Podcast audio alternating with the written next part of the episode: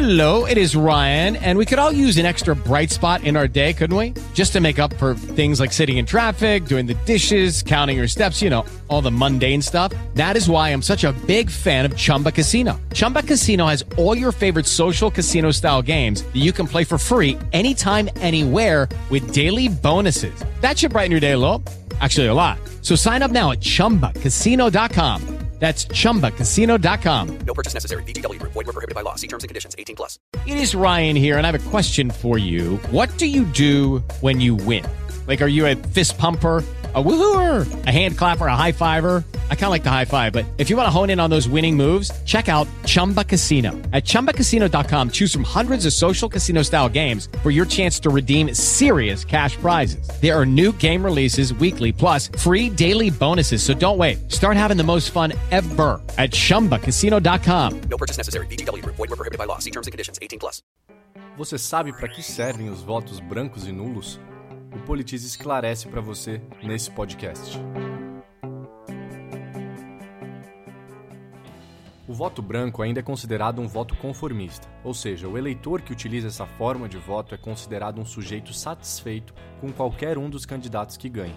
A ideia por trás disso é que todos os votos em branco vão para o vencedor. Já o voto nulo é tido como uma forma de protesto.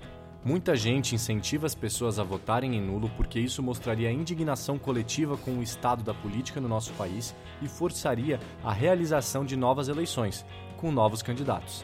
O fato é que desde 1997 os votos brancos são considerados inválidos e não favorecem nenhum candidato. Já os votos nulos não têm poder nenhum de influenciar o rumo de uma eleição, apenas diminuindo o total de votos válidos. Assim, os dois votos praticamente se equivalem em seus efeitos. Mas então os votos brancos e nulos não fazem nenhuma diferença no final das contas? É, mas indiretamente eles têm sim uma diferença. Porque, como eles são votos inválidos, os brancos e nulos diminuem o número total de votos válidos. Ou seja, o universo de votos que serão realmente considerados na contagem final vai diminuir. Isso sempre favorece o candidato mais votado, especialmente em eleições de dois turnos. O motivo é simples: com menos votos válidos, fica mais fácil alcançar os mais de 50% de votos necessários para a eleição. Veja esse exemplo. Suponha que em um município com 10 mil votos válidos, o candidato mais bem votado tenha alcançado 4,6 mil votos.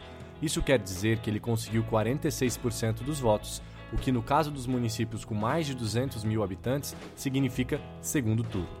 Agora suponha que desses 10 mil votos, mil foram anulados ou deixados em branco o universo de votos válidos cai para apenas 9 mil.